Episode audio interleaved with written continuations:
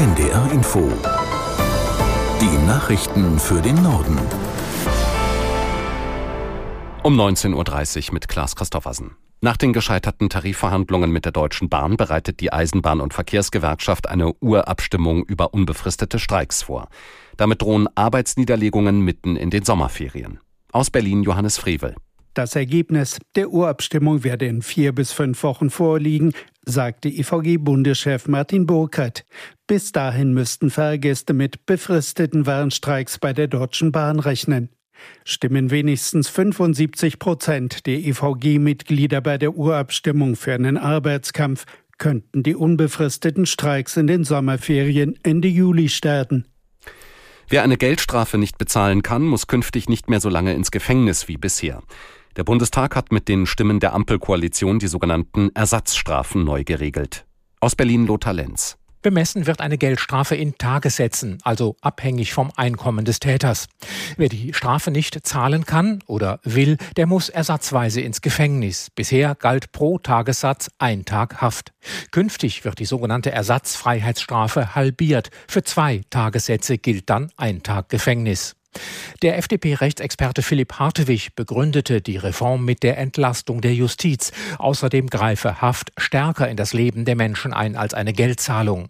Schärfer sollen die Behörden künftig gegen menschenfeindliche Straftaten vorgehen. Sind bisher zum Beispiel rassistische Äußerungen oder antisemitische Schmierereien strafverschärfend, so soll das künftig auch für Delikte gelten, die sich gegen das Geschlecht oder die sexuelle Orientierung richten. Die Bundesregierung will bis Anfang kommenden Jahres die nötigen Entscheidungen für den Aufbau eines eigenen Wasserstoffnetzes in Deutschland treffen. Das hat Bundeskanzler Scholz nach einem Treffen mit den Ministerpräsidentinnen und Präsidenten der ostdeutschen Länder in Chemnitz angekündigt. Es sei nötig, dass die Investitionen in das Wasserstoffnetz jetzt beginnen. Sowohl Mecklenburg-Vorpommerns Ministerpräsidentin Schwesig als auch Sachsens Regierungschef Kretschmer mahnten, dass Ostdeutschland beim Aufbau des Wasserstoffnetzes gut angeschlossen sein müsse. Dafür wollen die Länder ab jetzt zusammenarbeiten. Das Bundessozialgericht hat ein Grundsatzurteil zu Berufskrankheiten gesprochen. Die Richter haben entschieden, dass eine posttraumatische Belastungsstörung bei Rettungssanitätern dabei in Zukunft anerkannt werden soll.